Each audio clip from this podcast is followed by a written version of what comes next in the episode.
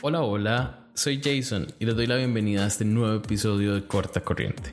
Después de unas vacaciones pequeñitas, casi dos meses, regresamos tocando un tema un poco complicado, la discriminación dentro de la población LGBTIQA. Para esto estructuramos un panel que consistía en una chica, una persona no binaria y dos chicos. Lamentablemente, la chica tuvo que cancelarnos a última hora.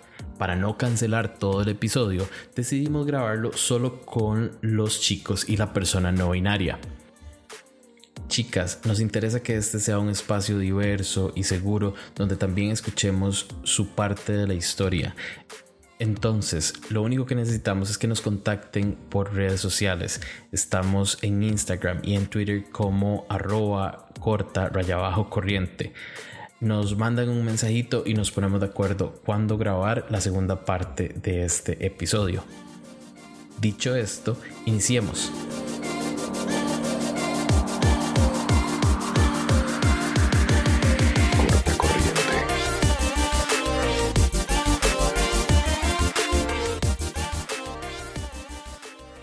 Hola, hola y bienvenidos a este episodio de Corta Corriente. Hoy vamos, o más bien queremos hablar de un tema que nos sorprendió cuando les preguntamos a todos en redes sociales si alguna vez se habían sentido discriminados dentro de la población LGBTIQ. Para sorpresa nuestra, 95% eh, de las personas que contestaron dijeron que sí y solo un 5% dijo que no. Hoy para hablar del tema tenemos a tres invitadas. J, que si quieres nos contás un poquito de vos.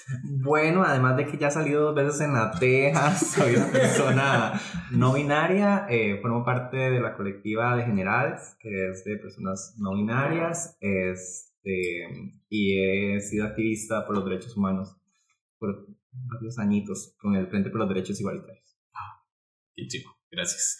Y tenemos a Luis. Hola, em, yo soy lingüista de día, juego de costurera de noche y desearía ser puta en otra vida, no sé. Em, pero bueno. Más tarde. Ojalá. No, no, no, este Sí, soy lingüista, pero soy un bombeta, así paso metido en mucha cosa de género porque eso es lo que me enfoco, porque también estudio literatura, entonces me enfoco mucho en eso. Y estoy metido en el colectivo, bueno, en el grupo de masculinidades diversas. Eh, que tengo con Miquel. Perdón, ya le a través del caballo. no, de hecho, eso nos lleva a presentar al tercer invitado, Miquel. Oli. Bueno, eh, yo soy Miquel, eh, ¿Qué decirles? Soy playo. ¿Lo dice la camiseta? Lo dice la camiseta de serigrafía animal. Eh, es que de una compa. Eh, Siempre estamos buscando patrocinadores. Le voy a decir. Luis es mi novio y fue el bombeta que me apoyó y me ayudó a construir masculinidades diversas que junto a otro montón de gente hemos construido y es un colectivo donde ya hablamos de masculinidades, cosas diversas. hablamos de sexualidad, hablamos de lo que pasamos las personas sexualmente diversas y siempre está transversalmente o a veces explícitamente el tema de las masculinidades. Y J ha estado de invitada de varias veces. Sí. Hablando de BDSM, otro tema que le apasiona mucho, pero bueno, no va el tema de hoy. Ay, de hecho, cosas, ¿no?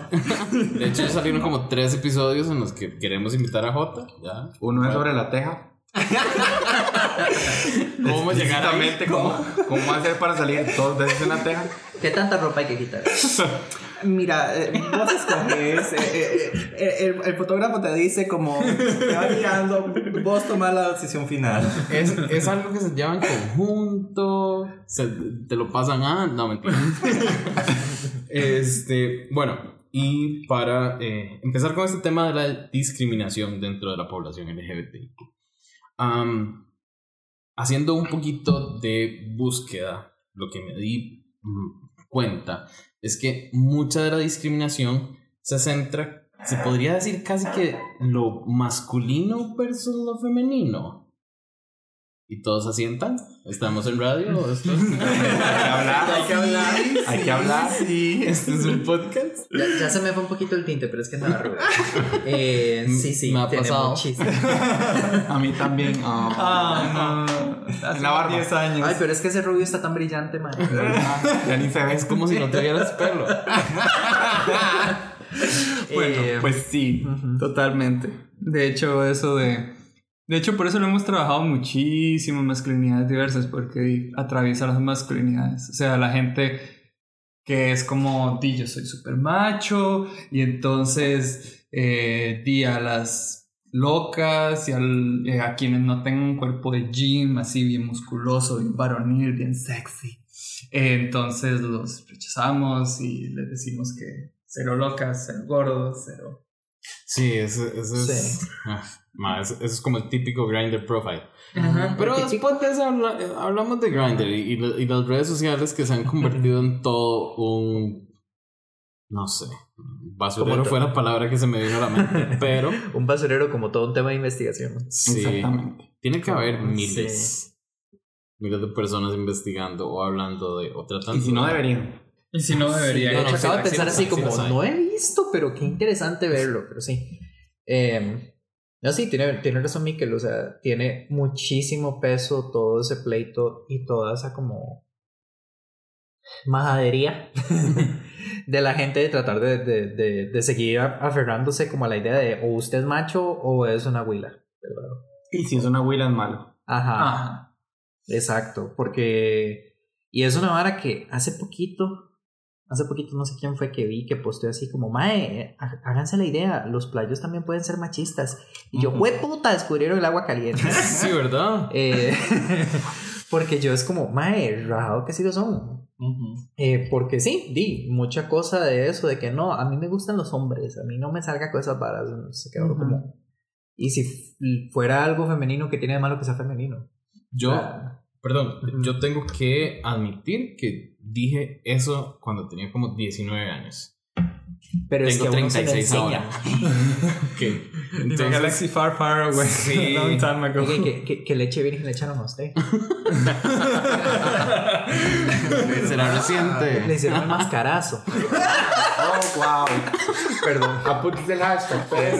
Hashtag mascarazo para esconder los 36. ¿Cada cuánto al mes? Al mes. Eso es diario. Ah, diario. No, es a la semana, gorda. ¿Quién tiene tiempo para eso a la semana? Ay, yo ahorita sí. Diario. Es como suave, suave. No, hago- no ha leído la historia de todos los bebés que se pierden en tal hospital. ¿no?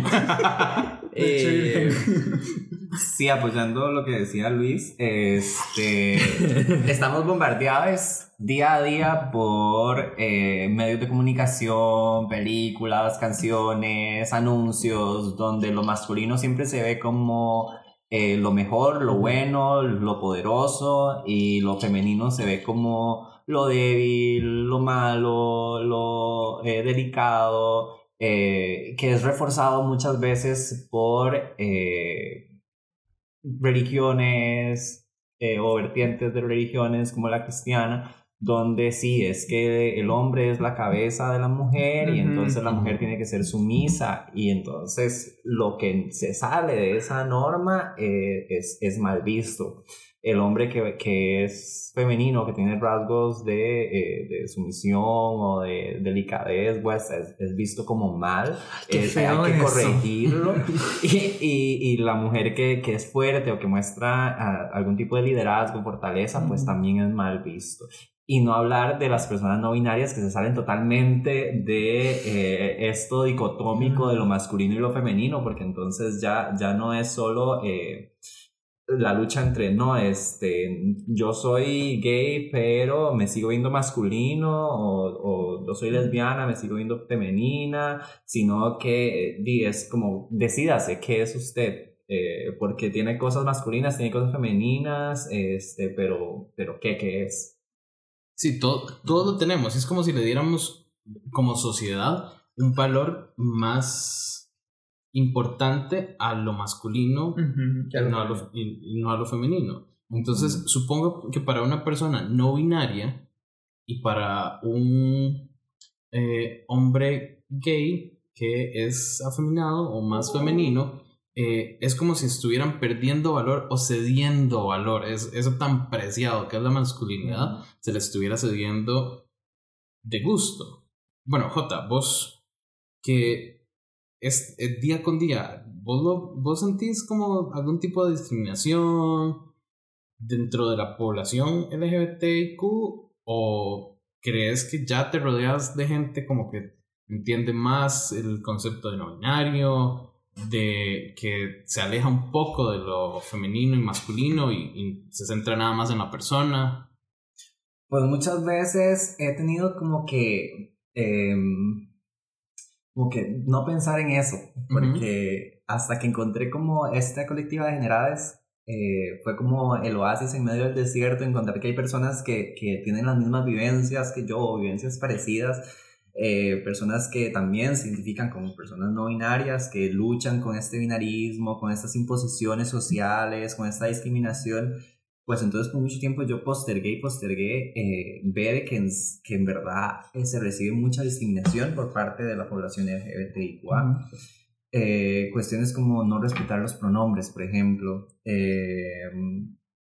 o por una parte los hombres gays decir, no, pero es que usted lo que es es un hombre femenino o, un gay femenino, una loca, todo bien, yo, yo respeto, pero, pero eso no venga con cuentos de una persona no binaria. O las mujeres trans de venir y decirme, no, mira, yo también pasé por eso, es una etapa, este, vas a ver que, que vas a encontrar eh, tu mujer interior eh, oh, y, y, y, como que como empujarme también a, a, a, tratar de conocerme ajá, como una mujer trans.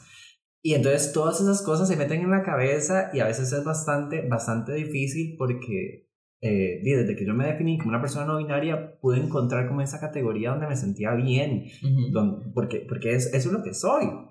Eh, pero después vienen personas dentro de la colectiva LGBTIQ a decir, mira, no, vos no sos eso, vos sos esto otro. Entonces, como a tratar de, de definirle a uno o a tratar de identificarle a uno como, a uno como alguna cosa este, que, que no es. Que muchas veces no es quizá en desde un, punto negativo, tratando de hacerte algo mal, tratarte de señalar, pero es quizás hablando de su experiencia y también de falta de conocimiento.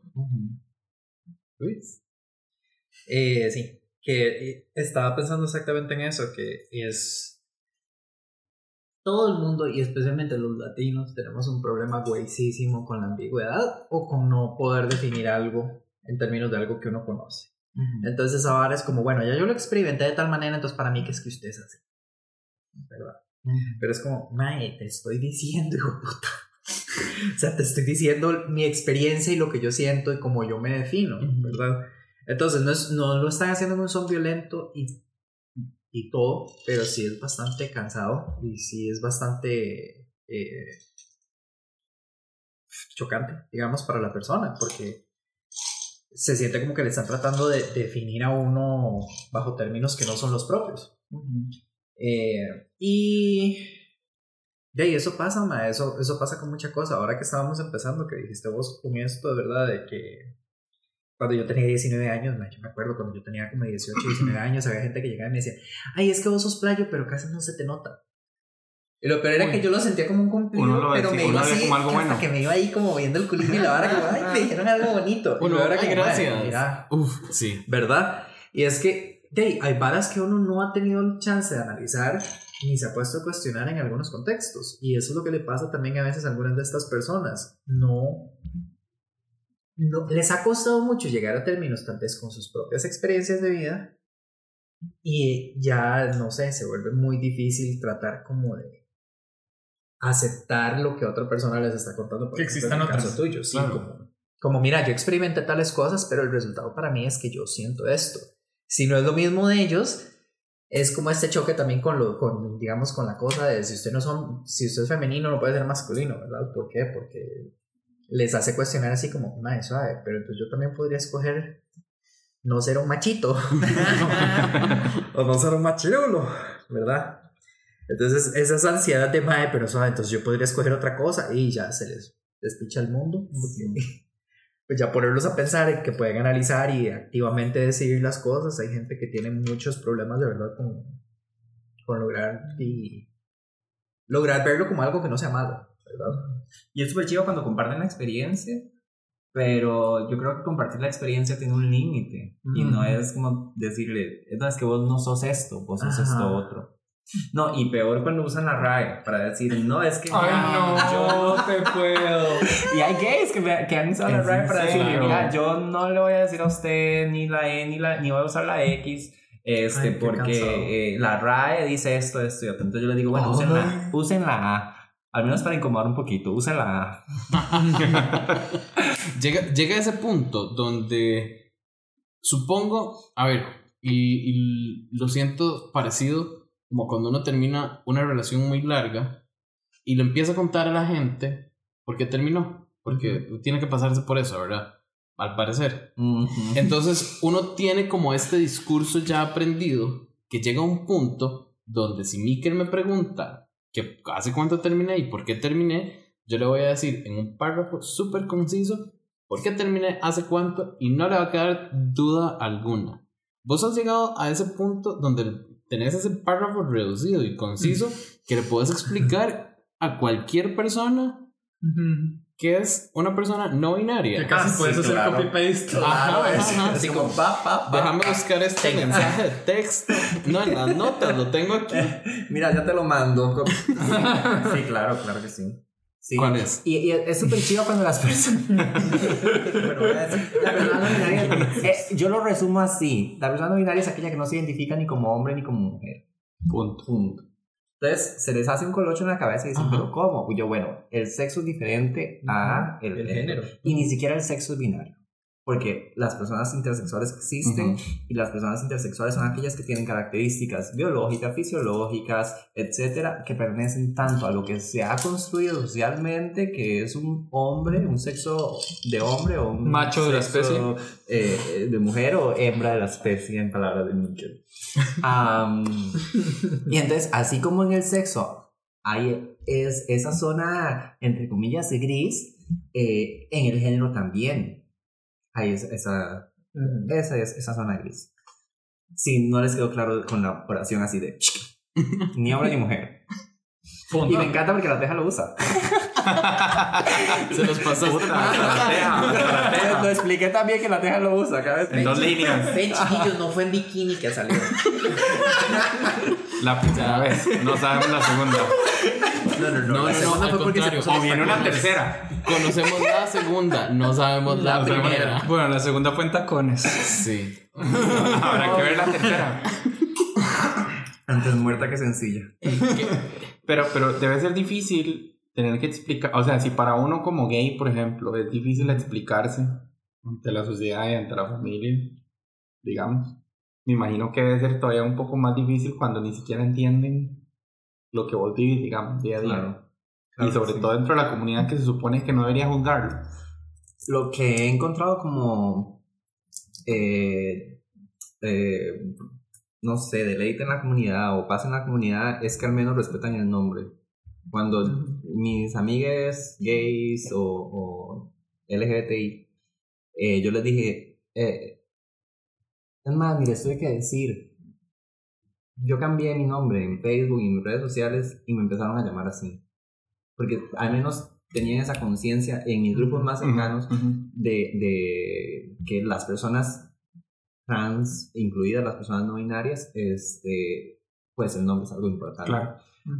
Ah, como tengo di, amigas del colegio que yo les llegué y les dije, vean, es que yo prefiero que me digan J. Ay, no, no me gusta ese nombre, preferimos el, el nombre antiguo. Y yo Amiga, es que es, Es como ya no. es el mío, ¿no? Ajá, no es lo que no te gusta a vos. Ah. Eh, mi padrino, eh, yo no le dije nada. Un día me llamó y me dijo, vi que, cam- eh, vi que cambiaste el nombre. Entonces ha sido pues súper lindo conmigo. Este, Mi padrino eh, es parte de la comunidad. eh, es un padrino es elegido. Ujú. Y eh, desde el momento, pese a que tiene sus cincuenta y tantos años, eh, él fue una lucha constante de decirme J. hijo tico o, o, o ahí buscaba como el, el, el para La ser forma. cariñoso. Y cuando se equivocaba, inmediatamente se corregía. Entonces, eso es algo que sí, como que me ha marcado mucho de, de, la, de la comunidad LGBTIQ que, que ha respetado el nombre. Bueno, es lo mínimo. Sí.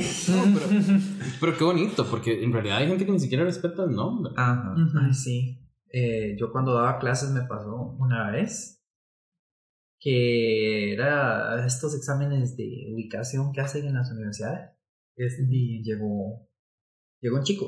A mí no me había pasado por la cabeza, no me había dado cuenta de nada. Hasta que llega y me dice, profe, tenga, es que aquí está el recibo y veo que se está comiendo de nervios, ¿verdad? Y yo, ¿pero qué te pasa? Y me dice, es que no sé si van a tener problemas, es que la muchacha del banco se puso en varas porque no sale el porque supuestamente el nombre de la cédula no me lo han cambiado y no, no quería aceptar mi nombre elegido. Y ya me vuelvo yo y veo que en la cédula sale un nombre de chica y era un chico. Y veo yo que estaba así, ¿verdad? Pero hasta que se des- deshacía de Claro, nervios. Y le digo yo, ay, mae, qué doña más necia. Y yo vi que hasta que respiró, soltó. ¿verdad? Claro. Y le digo yo, no, aquí te pongo una nota nada más de que hubo un problema de eso, ¿verdad? Pero digamos que la bendita burbuja de la UCR, ¿verdad? Porque la chiquita llegó a el, chi- el chico. estoy borracho, estoy viejo, déjenme en paz. Eh, Tarde. no estoy borracho, estoy en camino a estar borracho. Es culpa de Ajá. Es, ¿Quién Entonces, el final de la historia quién Es hizo estos tragos. es culpa, es culpa de la edad de que me pasé de casa de todo el despelote. Eh, pero sí, es, es como esa burbuja que yo digo que, por ejemplo, con, hay muchas personas que sienten como esa seguridad, ¿verdad? De que llegan y en la UCR no les da ese miedo que sí les da en otros lados, porque yo me acuerdo y yo creo que a esa persona le quedó grabado, a este chico le quedó grabado como decir, Mae, que güey hizo lo que me pasó en el banco, pero luego llegó a la U y le pasa esto, ¿verdad? Que está en el examen y que yo le dije eso. Y de hecho yo me acuerdo que después me lo he topado y el mae todavía me saluda.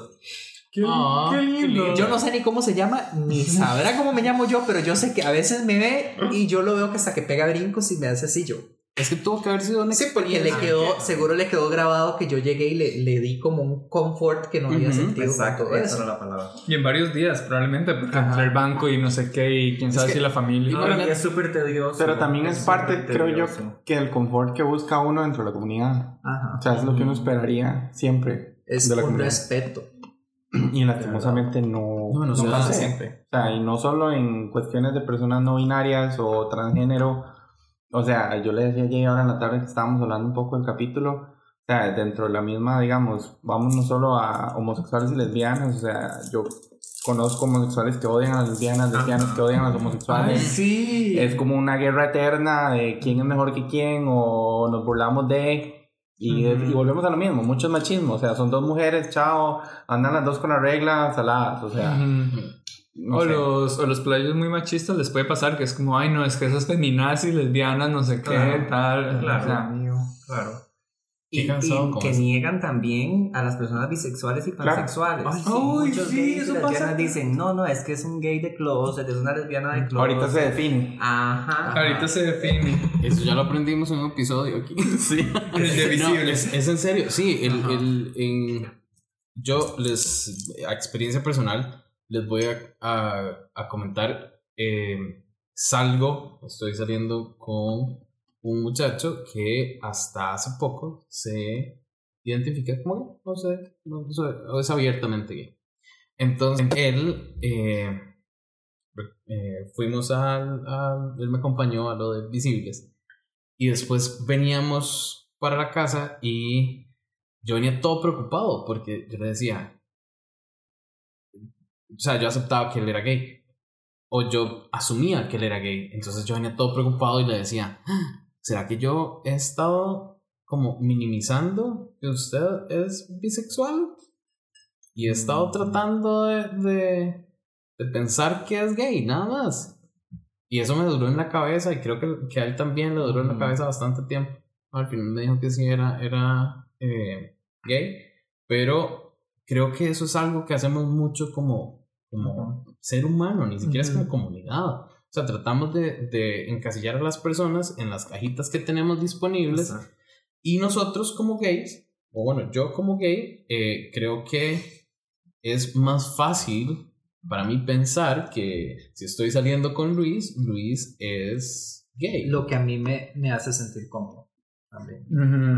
Que la Porque eso es, eso es sí, un es factor cierto. que, que lo marca a uno mucho. Es como buscar lo que a uno le hace sentir comodidad o seguridad. Ujú. Y volvemos, volvemos mucho a los binarismos, porque es Ujú. o te gustan los hombres o te gustan las mujeres. Una de dos. Hombre o mujer. No te pueden gustar los dos o algo en medio. Alguien en medio. Y de hecho también volvemos a la parte machista porque, por ejemplo, es muy gracioso. Las... Bueno, no es gracioso. Curioso. Eh, es muy curioso. A las mujeres bisexuales les dicen, no, pero es que usted es heterosexual, es que no se lo ha cogido un mae bien. Y a los hombres bisexuales les dicen, es que usted es playo y nada más está en transición. O sea, siempre, Siempre es el hombre. al lado del hombre. Exacto, no es que les... No es que de fijo les gustan las mujeres, no es que de fijo les gustan los hombres, porque apenas te meten un pene, Ya, ya, la gloria. Eso. tu vida cambió. Bueno, sí, la, la gloria Sí. tal vez. Pero, La gloria tal vez, pero... Depende del día. Depende Pero del día. sí. Esta Y falocéntrica. Ajá, y Sí, es ¿de como, pero usa? si usted está con una mujer no le hace falta el pene, no le hace falta que lo Ay, penetre, sí. no le hace falta... Y Bueno, para eso están los dildos y es falta hace, pero no. Sí, me tanta falta, exacto. Es cierto. Pero no, o sea, Sí. digo, uno está con una persona y, y, y se siente súper bien. Eh, Y ahora, ¿no les pasa? Bueno, ¿no les ha pasado? Por ejemplo, también yo hablaba con Jay en la tarde que, sí, muchos productos del machismo también, y ya todo, creo que eso lo tenemos claro, pero que también como que nosotros, o no sé si es la generación nuestra o qué, como que crecimos muy bombardeados de también de un, un modelo de belleza, o una Ujú. cuestión Ah, corporal de sí. cómo hay que verse. Ah, sí. Porque yo le decía a Jay en la tarde, yo personalmente las mayores como sentimientos de discriminación que yo he sentido por parte de personas de la comunidad ha sido por el cuerpo. han sido por mi cuerpo, Sí. por gordo o incluso a mí me han hecho shaming por ser calvo porque se me cayó el pelo muy joven. Eh, por otro lado, no, hay otros que les gusta. Este, o sea, por todo. bueno, aquí, eh, no. Este. O sea, mi, mi, al- mi punto es que también, o sea, dentro de eso mismo, yo le, yo le contaba a Jay, o sea, y algo que me pasó hace poco en realidad, o sea, yo eh, hace poco fui al teatro y andaba con unos amigos ahí nada más pegándonos la fiesta, Al ¿verdad? bar, la disco. Por Al aquí, bar, la pues. disco por aquí, así. Ay, yo decía, Este, mami, al Mami feliz. Sí, ¿verdad? Vaya teatro. Qué culto. Sí, qué culto que viene el Teatro Qué Nacional. raro, llegó, qué raro, llegó a las 6 de la mañana y borracho, pero... Se me cayó el canasto chiquito al teatro. Exacto, pero bueno, yo le estaba contando a Jay que nos pasó, yo andaba con dos amigos, este, y estábamos ahí como bailando, y llegó un grupo de maes, todos sin camisa, todos con cuerpazos, todos venían seguro juntos del gym, a saludar, a saludar, a saludar a uno de mis amigos, digamos, lo saludaron, y a nosotros, a los otros dos nos volvieron a ver de arriba abajo, horrible, o sea, como por tres segundos, porque hace cinco años yo me hubiera puesto a llorar probablemente. Ya en ese momento fueron como tres segundos que yo dije, hey, ¿qué están viendo? O sea, me sentí mal y ya esto fue como, como mierda. Pero manda huevo, o sea, me explico que incluso en un espacio que se supone que uno va a sentirse bien y disfrutar y pasarla bien, que la, gente te ande viendo cómo te vestiste, que si te ves mal, que si te ves feo, que si te marca la panza, que si te marca, que, que si no tenés culo, que si tienes mucho culo. O sea, es, es como Sí. demasiado también. De yo. hecho, vos dijiste como aparte del machismo, pero hay gente que teoriza Que que de es hecho una la teoría. Aquí teoría, lo siento, lo siento, la De academia me posee. Perdón. Lo siento. Eh, hay gente que teoriza que de hecho la discriminación hacia los cuerpos gordos viene de que los cuerpos gordos al ser, al ser más suavecitos, ser más blandos y por ejemplo que incluso di que crecen son los senos, atléticos. se feminizan un montón y no son tan atléticos y tan fuertes, supuestamente estoy haciendo comillas en el aire. Eh, como un cuerpo marcado. cuerpo normal. entonces son No son cuerpos tan de machos. mujer, exacto, no son tan machos. Yo, Entonces, yo fui el que le hablé de eso. él fue el que me habló de eso, ¿cierto? Fue Es un libro. Está interesante, nunca, Sí, nunca lo he escuchado. eh, Ah, ah. Es un libro, yo lo tengo en Kindle, porque solo en Kindle lo encontré, que se llama Fat Gay Men. No me acuerdo cómo se llama el autor. Apuntando. Eh, Ahorita, ay, cierto. Eh, Pero concentrate en lo que estás hablando. eh, el, el mae es un sociólogo. Así daba clases yo. El mae es un sociólogo y el mae habla mucho de eso, de que los cuerpos de la gente, de los hombres con sobrepeso, los más gordos, todos, eh, los ven como un equivalente al cuerpo de una mujer porque no es un hombre que no puede correr con la misma fuerza, no, puede, no tiene el mismo rendimiento físico, que tienen un cuerpo más suavecito. Y también el MAE menciona que hay una correlación con lo de que el cuerpo esculpido se volvió como un, una vara que alcanzar después de la epidemia del SIDA. Bueno, desde el VIH. No, sí, la, epidemia sí fue. La epidemia del SIDA. Sí, sí. en los ochentas. Porque, de básicamente, para la, como así, el, el, el globo más grande de la población gay era como decir, mae, si no tenés un cuerpo así marcado y no lo puedes mantener así, entonces la gente va a creer que es que, que estás padeciendo del virus. Porque el virus de ahí le carcomía el cuerpo a la gente, entonces era como, mátense por tener ese cuerpo, ¿verdad? Y, y tras de eso también, como sean lo más machos posibles y demás, que todo eso se pega con todo esto, ¿verdad? Pero sí, ma, es una mierda. Yo me acuerdo una de las primeras experiencias y que nunca se me olvida. Era en un bar que, no sé, ustedes son muy jóvenes. No. Ellos no. ¡Wow! ¡Wow! Yo sentía el shade ahí. Lo siento. Lo peor, lo peor es que a veces estamos en unos momentitos, ¿verdad? Todo bueno y si me, me sale algo, me sale, me suelta así alguna broma de que estoy viejo y yo, mae, te cagaste Ay, todo. solo porque me llevas 8 años, perdón. 21 años. Eso no dice la teja. Sabe, sabe, sabe, que, que alguien acaba de hacer así el, el flip de peluca. La única que no tiene pelo. El, el autor se llamaba Jason Whitesell. Ahí está el libro. Jason White. The Fat Gay Man. Yo quiero saber en qué disco fue. Se llamaba El Punto G. Ah, sí, fui. ¿Vos sí lo conocías? Sí, claro. Yo no. Yo Yo tampoco. no se perdía porque quedaba como metiéndose a la par de la bomba liguerón. En el punto de San José. no, es una guess. mala broma. Eh, y yo me acuerdo porque nunca se me olvidó. Yo tenía como 18 años y yo fui, iba con. Era el culo de San José. Dale, dale. Ajá, ¿vos ibas? Iba con, con un Michael que salía en ese entonces. Bueno, con mi primer novio. De esos novios que uno no se quiere acordar, ¿verdad? Que Dios goce. Sí. Íbamos ahí y me acuerdo que un día a mí me pasaba que me volvían a ver y me hacían mala cara. Y yo estaba todo chiquillo y todo inseguro, entonces yo lo que hacía era bajar la jupa y como que, toda como que era mi culpa, ¿verdad? Sí. De ahí un día resulta ser que un maecillo se le cae el suéter y yo los veo que ya los más van saliendo. Entonces corro, agarro el suéter, me les voy detrás y le toco la espalda al mae y se volvió y no me acuerdo cómo fue, pero fue como, ay no mae, vaca gorda, no sé qué, a mí no me gustan los maes así. Y yo, mae, se le cayó el suéter. Y el mae ni siquiera se disculpó, nada, nada más agarró Nada. la sueta, se volvió y se fue con sus amigos. Y me acuerdo que de hecho no volví al bar. eh, y por años yo era como, mae, sí, yo- y hasta se, se lleva uno como esa cicatriz, ¿verdad? Como la pena de que uno vale menos que otros. Claro. Entonces sí, es- súper güey eso, y es una vara que yo hasta la fecha me acuerdo. Y ahora mm, pienso que si me, alguien me llegara a decir algo así, mae, que no le respondo. Le hiciste Porque ahora me tengo, que lo- bueno, un par de años después ya mi abuela me decía, mae, es que usted tiene como un cuchillo en la lengua cuando se le mete. Sí, señora, así hay que ser a veces. Pero sí, es súper güey eso.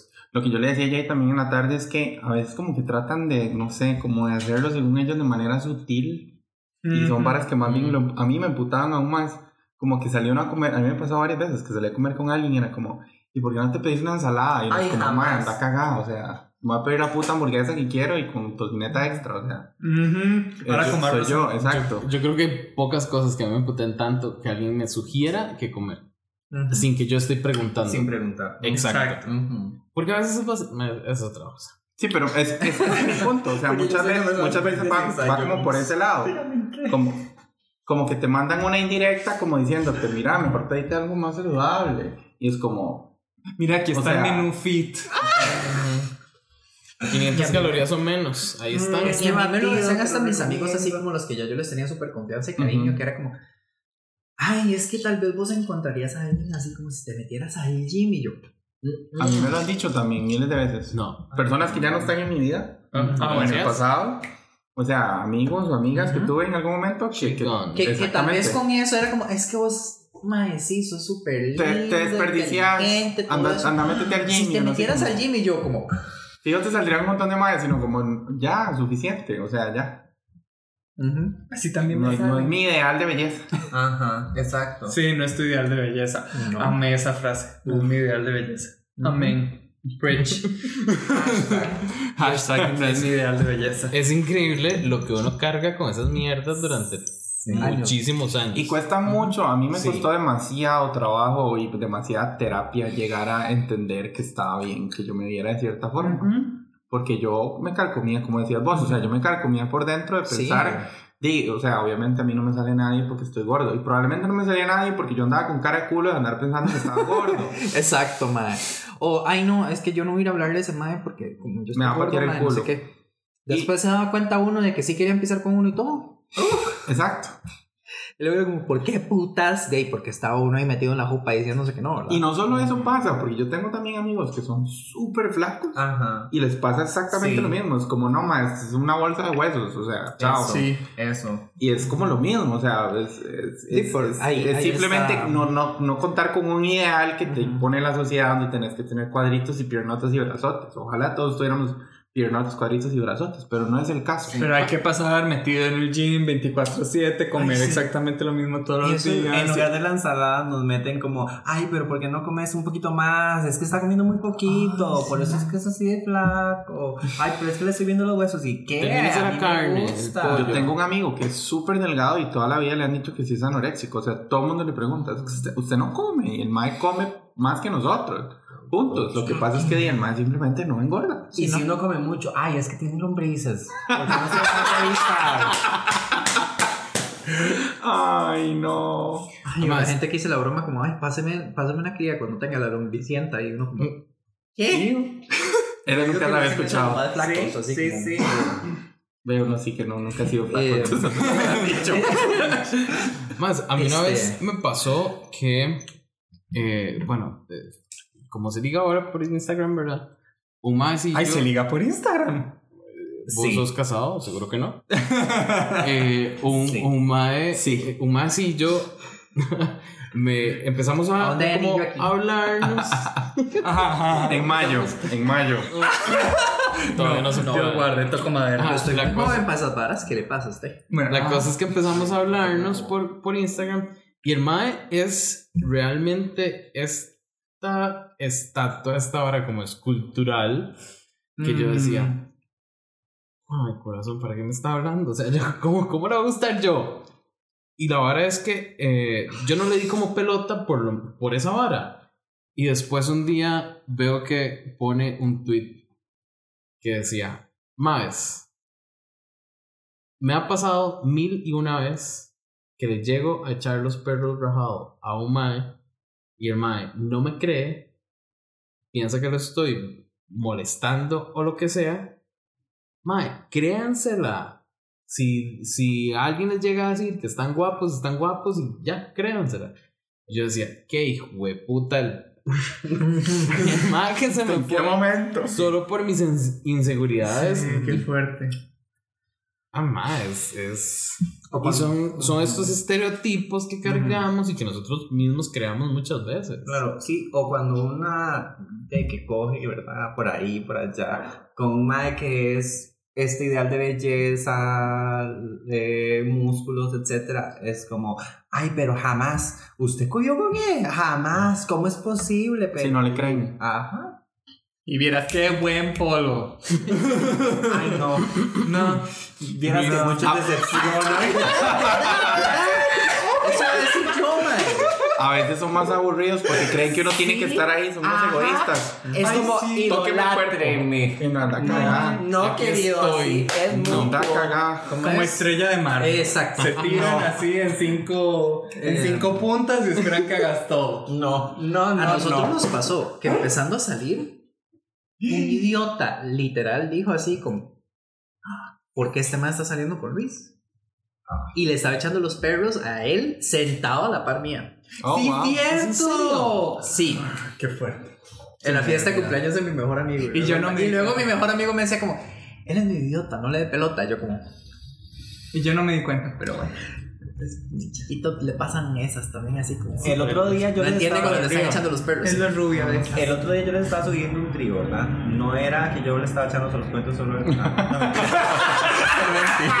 Yo, Yo estaba muy serio yo, eh, Jason, creo que nos tenemos que ir. Cortemos acá. si se nos prestase la pata. Pero yo creo, pero yo creo que esto también Hagamos es, una pausa. creo que es una transición buena eh, al, al otro tema que teníamos, que era un poco hablar de cómo las redes sociales o incluso las apps estas para ligar Ah. nos han llevado a caer en ese tipo de varas. Hay O que paquetear. abrir, Gra- abrir Grindr, abrir Scruff, abrir Tinder, madre, empecemos por Tinder. Suave. Hay que Como paquetear. persona no binaria a veces hay que paquetear. Eso es. Eso es pasar por hombre o... Eh, sí, pasar por hombre. Ah. Yo leí algo que vos escribiste y decía como que un mae te decía que qué varonil y masculino sos y yo como sure jam o sea sé paquetear. me quito las uñas, ¿verdad? Este, me acomodo el pelo, la ropa más masculina que tenga. Y es Sí. como, mae, que pase, venga. Qué hermoso Dese vuelta Todos. a lo que Qué vinimos. ¿eh?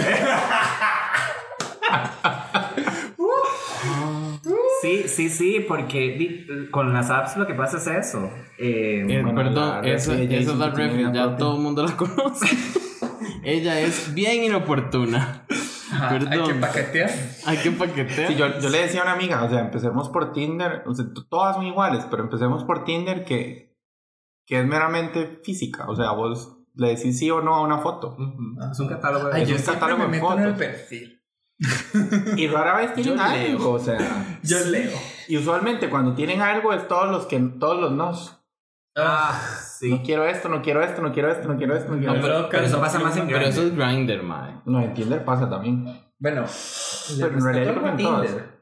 Sí nosotros nos conocimos A ver, yo no estoy diciendo que sea completamente No, mal, no, no, pero empecemos hecho- por ahí, o sea, siempre... Yo, yo siempre digo que son una las poquitas cosas buenas que me ha pasado a mí en una, en una, en una de estas. Eh, pero sí, mae, Tinder es un caso severo con esas varas, porque yo me acuerdo, de hecho, cuando ya no lo estoy utilizando, hace rato, digamos, pero yo me acuerdo cuando uno se metía, por ejemplo, que había gente que solo tenía como tres fotos, no había nada de información en el perfil. Y nada más salía ligado el Instagram, que eran el poco de fotos sin camisa, Mm. o de fotos así, ¿verdad? Que dicho que dijiste eso porque yo pensé que era yo. Pero no, Eh, todas salgo con ropa. ay, oh, me acuerdo un, un par de más que lo que tenían era un link al Tumblr. Incluso. Ay, ahí sí salían chingos. No, No. Tumblr Ay, Pero Tumblr ya no admite porno. Tumblr. no. Y dicen que ya viene Twitter igual.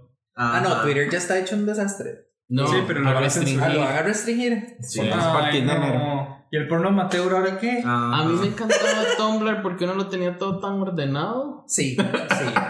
Rajado que sí. Eh, A mí me gusta fin, el porno yo temática. Yo todavía me meto a Tumblr de vez en cuando. Y eso de que prohibieron el porno es pura habla de mierda. Todavía uno va pasando y es como, ay, mira, el algoritmo no ha pescado esto. Eh, Esto no se le parece un Uh, pene. sexo gay. este. Ah, bueno, pero ya pasando a las otras apeligues. Bueno, primero, un tema que quiero meter ahí con lo de la discriminación dentro de la población LGBTI, ¿verdad? Sí. Existe Tinder. Luego de ahí, ¿cuántas hay para hombres gays? Uf, un montón. Un montón. Grindr. Scruff Grindr, Roller Alguien dígame una para mujeres. Hoy nos pasaron una Eva precisamente. y. Ya voy. Eva y tijeras ¿Ves? algo así, Ok, ¿no? Pero una entra a Eva, bueno, las mujeres entran a Eva y Pero- la más próxima está Eva y- a 48 kilómetros. Eva, Eva Está Panama Tiny. City. Al parecer hay una nueva. Timing, Timing. Ajá. Pero, Mae, por cada una que hay para mujeres, hay como cinco para hombres. Claro. ¿Verdad? Eh, y, y dice que Grindr y, y Scruff. Y me acabo de acordar una hora que iba a mencionar ahora que estamos hablando del cuerpo. Un Mae que habló una vez conmigo por Scruff me dijo: Es que a mí me gustan los osos, ¿verdad?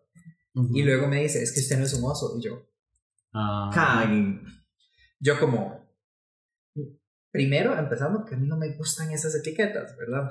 A mí tampoco. Tengo Ya lo hablamos un día también. Sí, tengo, Sí. tengo muchos pleitos con esas hijoputas etiquetas. Y el, el maestro se vuelve y me dice, no, es que usted no es un oso. Y yo, entonces explíqueme qué es un oso. Porque dije yo, tal vez yo me identifique de verdad como eso, pero yo manda huevos, siento que sí, sí encajo.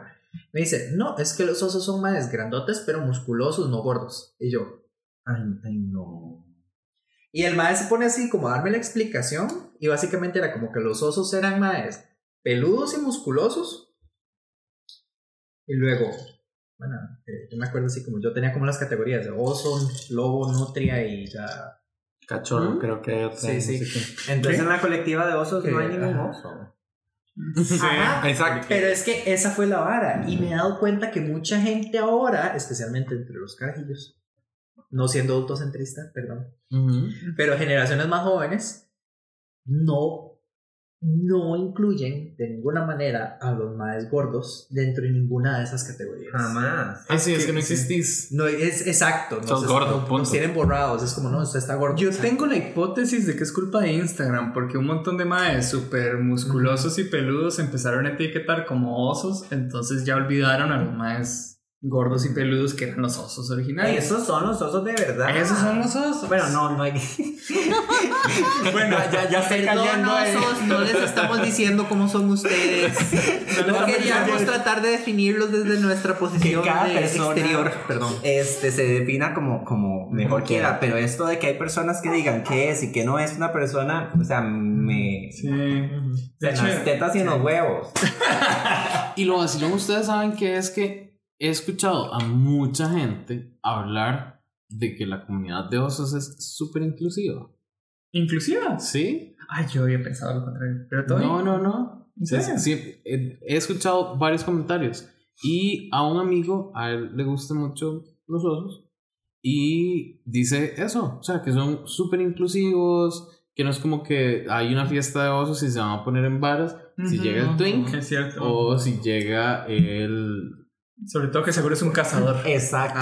Porque es que hasta hay, hay, hay categorías para las personas que les gustan que los les osos. gustan los osos. Sí, yo me asusté una vez que un mae llegó y directamente dijo como, hola, es que yo soy cazador y yo. Yo, soy vegetariano. en ese entonces lo era, entonces sí fue como reflejo. Yo, como yo soy vegetariano, ¿de qué me está hablando? yo empieza a hablarme, a explicarme y yo, ay, qué vergüenza. Eh, pero sí, no, no, no he tenido la experiencia, la verdad. A mí lo más Y- curioso que me pasó una vez en un bar fue una vez que una, estaba un poquito más gordo de lo que estoy ahora y un man llegó y me dijo que, que yo le gustaría más si estuviera más gordo. Lo consideré A mí me pasó una vez. Fuerte. y yo dije, Me lo mira, dijeron. o sea, es ¿En más me serio? permite, no me limita, no, no me siento limitado. No, pero me siento no como un funcionó. objeto. Exacto. Sí, porque Al otro, al, al, al ratico ya uno como que cae en cuenta y dice, o sea, en el momento fue bonito Cierto. escucharlo y después fue como, mm, no, Mm. pero bueno, Sí, que no funcionó. Depende para qué lo quiero. A ver, ser Pero es que yo creo que sentirse como está bien cuando yo doy permiso para antes Totalmente, totalmente. y estamos en un ambiente como Sí. medio controladito. Consentimiento. Sí, pero ya a mí, yo creo que de hecho eso es uno de mis problemas con las etiquetas de twink, de oso, de lo que sea, y todos los animalitos en medio, porque hay montones. Pocas. Eh, sí, lobos, eh, no sé. Nutrias y esas cosas raras. este, y es, no es eso, que, que alguien llegue y me diga, ah, es que vos sos un oso, y no es como, a ver, ¿y ¿qué se supone que tengo que ser, decir o Mm. hacer? Lo peor es que la historia Eh, de los osos como comunidad es súper interesante y es súper compleja y no sé, no, no está tan ligada al físico. o sea, es como, madre, te perdiste toda la historia. Ajá. Que no Sí. me la voy a echar ahorita porque... No, Es otro eso capítulo. lo vamos a hacer en otro, en otro episodio. Y volviendo a Tinder, eh, también eh, es súper curioso cuando una persona es bisexual o, o pansexual, como eh, muchas personas le critican eso. eh, o eh, los matches, por ejemplo. Yo cuando estaba en Tinder y yo soy una persona pansexual, entonces yo marco todos los géneros disponibles. Deme todo. Y eh, mm, tengo más match con hombres con mujeres y es que la- y algunas mujeres llegan y me dicen, ay, pero es que usted se ve muy gay. Y yo como, ah, también ustedes. también ustedes van a caer en lo que es ser una Ajá. persona que le gusten las mujeres. O sea, ¿qué, ¿qué se necesita para que a una persona le puedan gustar las mujeres? No. Acabo de pensar en otro caso, Wilson. ¿Qué pasa con los asexuales y bisexuales? Ujú. Con Tinder. Nos olvidamos de ellos. De hecho, esa población, más que ser discriminada, así como Borrada. es borrada. Y alguna también la discrimina. El otro día un compa le dijo a otro como, Ay, pero vos que sos asexual. ¿No se barra una vara de hormonas o algo? Y yo lo decía como compa y lo decía como una preocupación relativamente genuina o incluso como una curiosidad científica, pero, Pero igual equivocada. como, Uf, qué bestia. Ujú. Y sé que me está escuchando, Oli. Bestia. Ah, no. ¿Hasta, hasta qué, ¿Hasta qué punto se va a ser un poquito bestia cuando estás tratando de entender Sí. una situación? Es cierto. Sí, sí, sí, tienes un punto. A veces se vale ser algo bestia si estás en confianza y estás tratando de entender. Pero Bueno. llega el punto, por ejemplo, que creo que J lo mencionó hace rato. Ajá. También es cansado tener que estar explicando a la gente cada rato. mismo. Es ¿Qué como lee, lee un poquito. ¿Qué es lo que pasa con la Ay, gente? Google ejemplo? O sea, Sí. metas en. Google. Ahí está toda la historia de los osos. Ahí está toda la toda- O sea, yo sabía demasiado. Sabía casi lo que sé ahora de LGBT en el colegio que lo que sé ahora. ¿Y por qué? Por Google. Ujú. O sea, Y por Google lo sabe porno, todo. mentira. Y por ver porno, sí. Eh, que, que, eso le pasa mucho también a la gente con VIH, que, que a cada rato tienen que pegarle una bendita cátedra a la gente porque es como, explíqueme todo. ¿Por qué tienen que estar explicando todo? ¿Por qué, por qué la gente es sexual? ¿Por qué la gente no binaria? ¿Por qué tienen que ponerse a estarle explicando a la gente todo el tiempo? Y la carga que hay Eh, Ujú. sobre las personas con VIH de preservativo, de que es su responsabilidad. No, cada persona es responsable de su Sí. salud Sí. sexual. sí. No, y no solo eso, sino que también, o sea, dentro de la comunidad, un pichazo de gente discrimina a las personas que tienen VIH.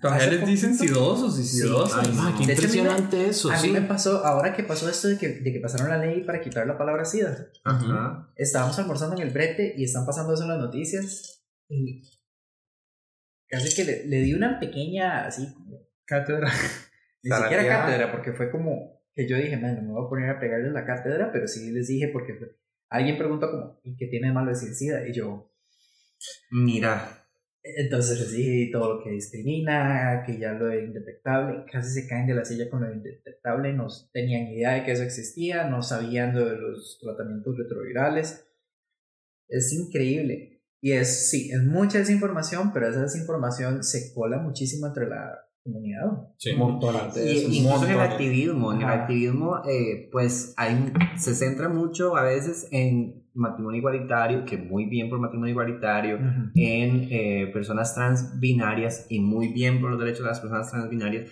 pero, Pero ahí olvidamos, ahí queda, ahí queda, y olvidamos otras poblaciones, olvidamos incluso, y tal vez no es el deber del activismo informar, pero, pero sería genial que el activismo informara más sobre las personas intersex, sobre las personas asexuales, sobre las personas demisexuales. Eh, hace, hace un tiempo eh, yo salí con una persona que me dijo que era grisexual. Yo tal vez había escuchado el término una vez, que fue lo primero que hice. Yo me pregunté, ¿qué es eso? No, me fui a Google. Yo, Google, que es grisexual? Y Google me explicó, estudié un montón y son ¿Y las qué te personas digo, Google? son las personas que están en, en esta, eh, en este intermedio entre las personas asexuales y las personas eh, alosexuales, ¿sabes? Sí, a los sexuales es una persona que tiene deseo sexual. Entonces son personas que eh, pueden tener bajo o, o muy poco deseo sexual o que su deseo sexual eh, se dé cuando hay alguna característica o algún ambiente. Las personas demisexuales, por ejemplo, son parte de las personas grisexuales, que son aquellas que necesitan primero tener un vínculo emocional y afectivo antes de eh, tener una, un deseo sexual por una persona. Y Sí. fue súper curioso y fue súper interesante y, y, y fue, fue un aprendizaje también, como de, di, yo ya no era como la persona que, que motivaba el- la práctica sexual o el encuentro sexual, sino di, yo permitía que, eh, que fuera la otra persona y, y siempre como con mucho respeto y preguntar como, cómo te sentís, que si en algún momento querés detenerle, me decís, porque di, tam- eh, eh, es, es feo que una persona esté haciendo algo que no le gusta. Sí. Eh, yo no me acuerdo dónde fue que leí, pero me acuerdo que leí un testimonio de alguien asexual que es así como, o de bisexual, no me acuerdo bien, que decía que, que es muy problemático para estas personas conseguir pareja o tener citas, porque muchas veces casi que se resignan a sentir que van a tener que tener sexo inclusive cuando no lo quieren. Exacto. Y que la misma persona decía, lo cual está súper jodido porque es como que se resignan a que van a tener que tener sexo forzado. ¿verdad? Y es- Que no es que no, es que no disfruten el sexo las personas asexuales, bueno, algunas tal vez no, pero es que no tienen el deseo, no tienen las ganas, entonces es como, ya, lléguele, tal vez lo disfrute, pero no tengo ganas. Ay, es Pero como bueno. un matrimonio de 10 años. ¡Qué! Sí, pero no. Chicos, hay, hay un tema que yo quiero tratar y es cuando utilizamos términos de manera despectiva, pero que deberíamos empezar a utilizarlos, o que bueno, muchas personas han empezado a utilizarlos para apoderarse de ellos. Tipo, el playo, loca, Ay, sí. maricón, guineo, plátano, bla, bla, bla. Y que a nosotros mismos nos pasa, que lo estábamos conversando en la tarde. Mucho también tiene que ver con el contexto. Eh, si vos entras y no es como, qué loca, todo bien, no sé qué, saludas y listo, tal vez no esté mal, pero cuando lo usas despectivamente refiriéndote a alguien más, es como, madre. Es que ese man es una loca porque hizo tal y tal Sí, cosa. no, es lo, no es lo mismo O ver a- cómo camina, es una loca. No es lo mismo ver a un amigo y decir, loca. Ay, no. Es- A ver, a ver, a, ami- a ver a alguien caminar y decir, ve a aquella loca. Ajá, totalmente. Igual, por ejemplo, el playo. Y por ejemplo, yo tengo compas heteros, y de hecho mi hermano, por ejemplo, mi hermano con, con sus, bueno, eh, mi historia es positiva, ¿eh? mi hermano, por ejemplo, con los compas, él sabe que yo reivindico mucho el uso del playo, y yo soy playo, y de hecho muchas veces yo me presento con alguien, o, o lo que sea, o sale el tema, y yo digo yo soy playo, no digo yo soy homosexual, o gay, sino que digo yo soy playo. Y mi hermano cuando le explica a los amigos le dice que, ah, sí, mi hermano es playo, pero lo dice como con todo el respeto y Ajá. toda la reivindicación y, y ha tenido la conversación conmigo. Pero si un ma heterosexual cualquiera me grita en la calle playo, es como, ¡la coma, mierda! Pero es que ni Sí, siquiera, con orgullo. ni siquiera solo así, yo le decía a Jay, o sea, yo creo que incluso no le ha pasado, pasaba mucho antes, hace muchos años, de que yo usaba la palabra playo como despectiva, eh, refiriéndome a alguien, digamos, como dijo puta playo, me cae mal, Sí. y es Sí. como madre, o sea, Sí. no, no, No, está bien. y tener razón, las palabras llevan peso. Porque, por ejemplo, a mí una que me molesta mucho es que la gente se vuelve y dice como, mae, qué playada lo que me hizo. Y no como, ¿por qué qué playada? Ujú. Yo le puedo contar playadas que he hecho y no, Y no son así. no van con esa narrativa. la No dan lástima. Eh, Y no estoy seguro si Sí. quieres saberlas. y me hace gracia, porque ahora que estamos hablando de eso, con lo de playo, yo también soy uno que yo prefiero que me digan playo en muchos casos y, y uso mucho la palabra playo y todo. Y me acuerdo, porque yo enseñaba en una zona rural y me acuerdo un día que se volvió un mae en un bar y le dijo a otro ahí como, mae, no seas playo. Y hicieron así como, aquí estaba Luis. Y me vuelven a ver de un solo y yo, que la con los playos, playo. y se cagan de risa hasta que respiran y yo. Pero ya, ya, y luego los mismos madres me dijeron, mae, me puso a pensar esa vara y yo. Qué Lo puso a pensar, qué dicha. ¿Por qué? Porque di, de verdad, la gente no analiza que a veces usan palabras que tal vez nosotros tengamos en otro contexto y ellos lo utilizan para algo súper feo, ¿verdad? Y de ahí, ¿qué pasa cuando las utilizan para dirigirse a uno con eso, verdad? Especialmente porque uno sí sabe el doble sentido que le tienen a la palabra, entonces es como, madre, ¿cómo me está tratando? Es súper hueso. Y de ahí lo mismo pasa con todo esto, especialmente como estabas diciendo con loca, ¿verdad? Muchas veces eh, la vara de que la pasiva es que está estúpida y es como, ¿por qué cuando te me cagas todos son en, en femenino? La misoginia. ¿Verdad? La misoginia, sí. Exacto. Tienes razón. Es que está Qué puta y yo. Perdón. Gracias. no sé si, si agradecerlo. Hace, hace un tiempo yo le explicaba a, a un mae. Él me decía, mae, no, es que yo uso la palabra playo, eh, heterosexual, mae. Ujú. Yo uso la palabra playo, pero no la digo en forma despectiva. Y yo le decía, ¿estás seguro?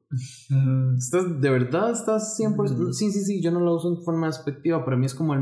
Ajá. Y yo, ok, bueno, le, le- le doy un poquito de contexto.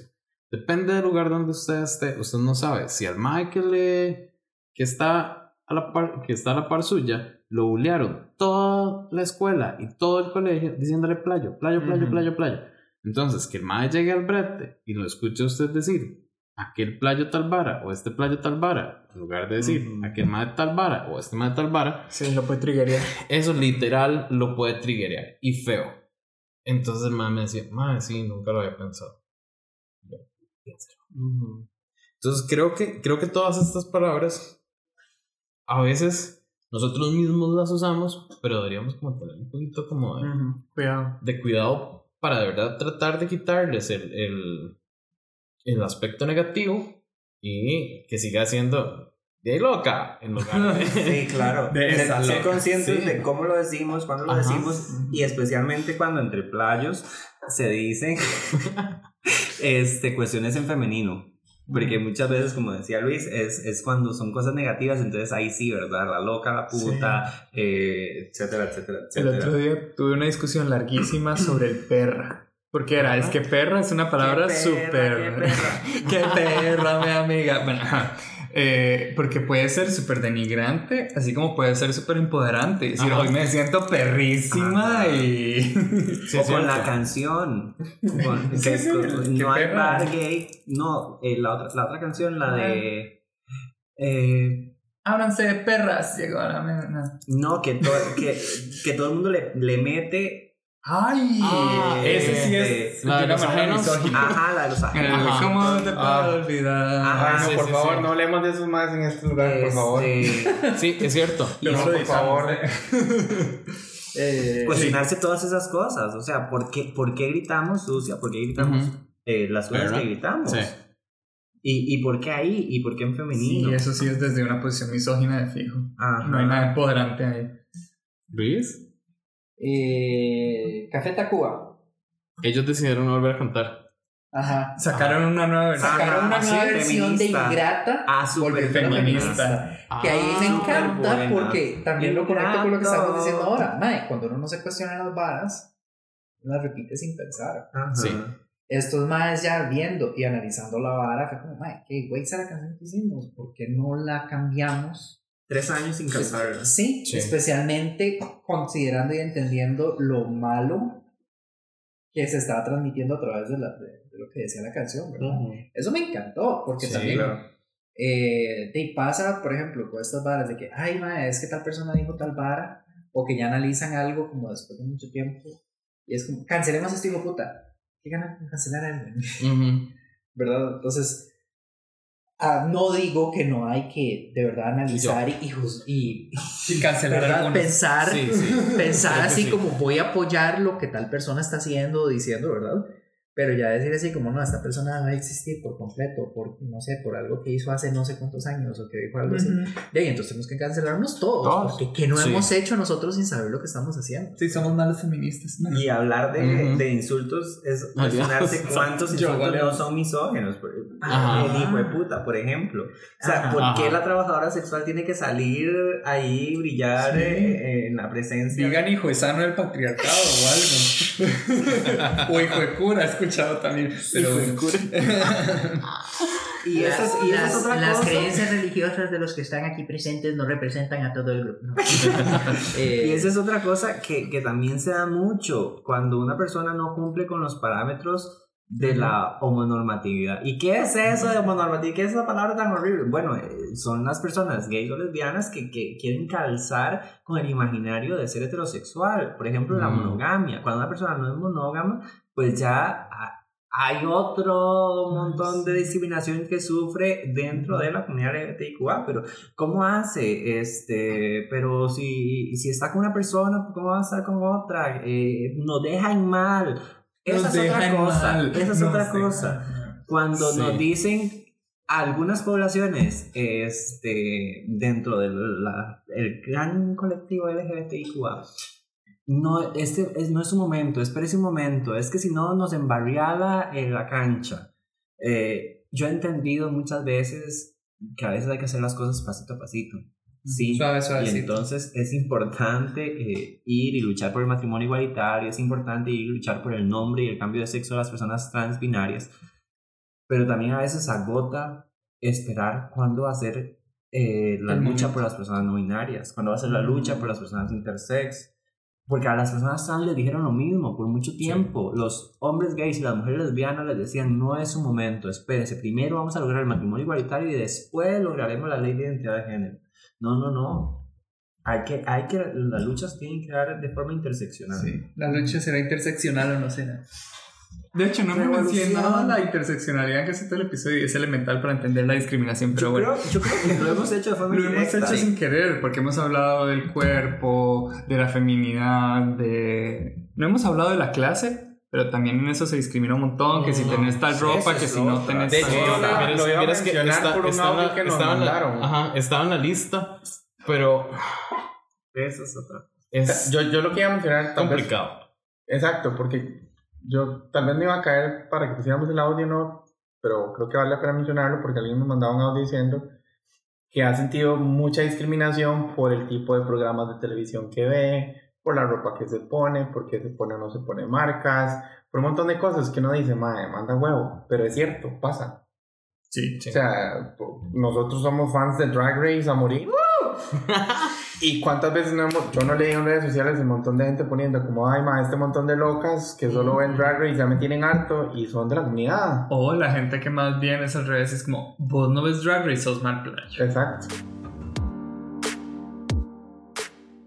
En el episodio anterior de Corta Corriente, que se llamaba So Random número 2, quisimos enviarle un mensajito a nuestra querida gente hetero y dejarles claros algunas cositas. En este episodio, nuestros invitados quieren enviarles un mensajito a nuestra querida gente de la población LGBTIQA. Así que escuchémoslos.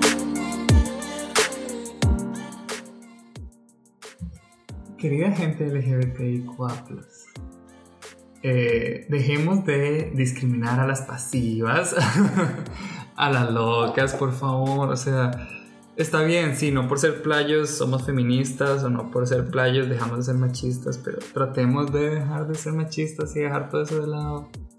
Y dejen de ver a los mismos maes de siempre, empiecen a seguir a otra gente en Instagram, a ver si empiezan a entender que todos los cuerpos son hermosos.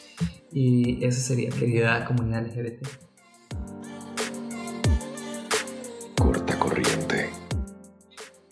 Eh, yo lo que les pediría sería que busquen información y estén abiertos a entender, o estén abiertos a entender, que su propia experiencia no define las de los demás, ¿verdad? Eh, porque yo creo que lo que nos hace falta a los que a veces nos pasan estos pleitos, ¿verdad? Que nos discriminan por X o Y razón, es que nos falta algo de paciencia, pero también es que no hay un límite de la paciencia que podemos tener con esas, con esas inter- intervenciones o con esas esos chascos de que tratan de definirnos por lo que les parece aceptable.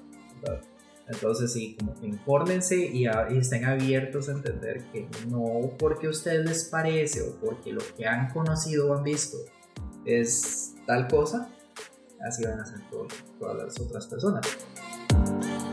Corta corriente. Bueno, querida comunidad LGBTQ más, eh, yo creo que lo, lo importante es que a, a muchas personas pues nos rechazaron la familia, nos rechazó nuestras comunidades cercanas eh, y llegamos a la comunidad LGBTIQA con la esperanza de encontrar una familia, de encontrar personas como que nos aceptaran tal como somos, que nos acogieran y a veces no encontramos eso.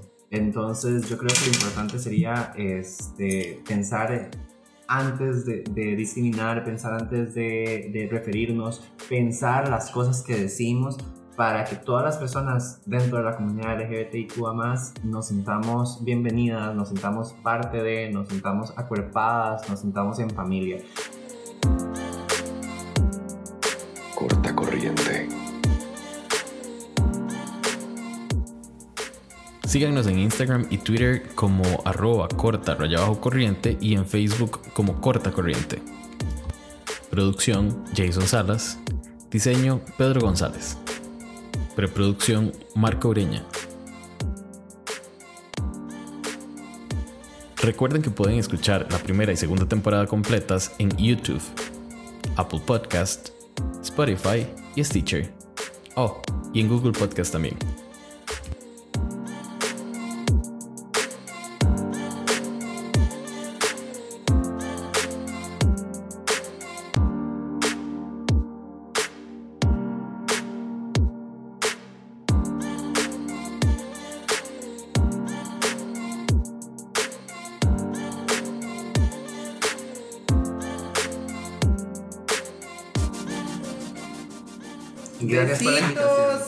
Con mucho gusto. Besos, besitos negros.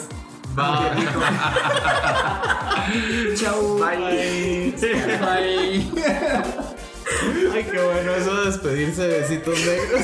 Vale, que el descarado soy yo, ¿verdad? Yo les ponía a mis amigues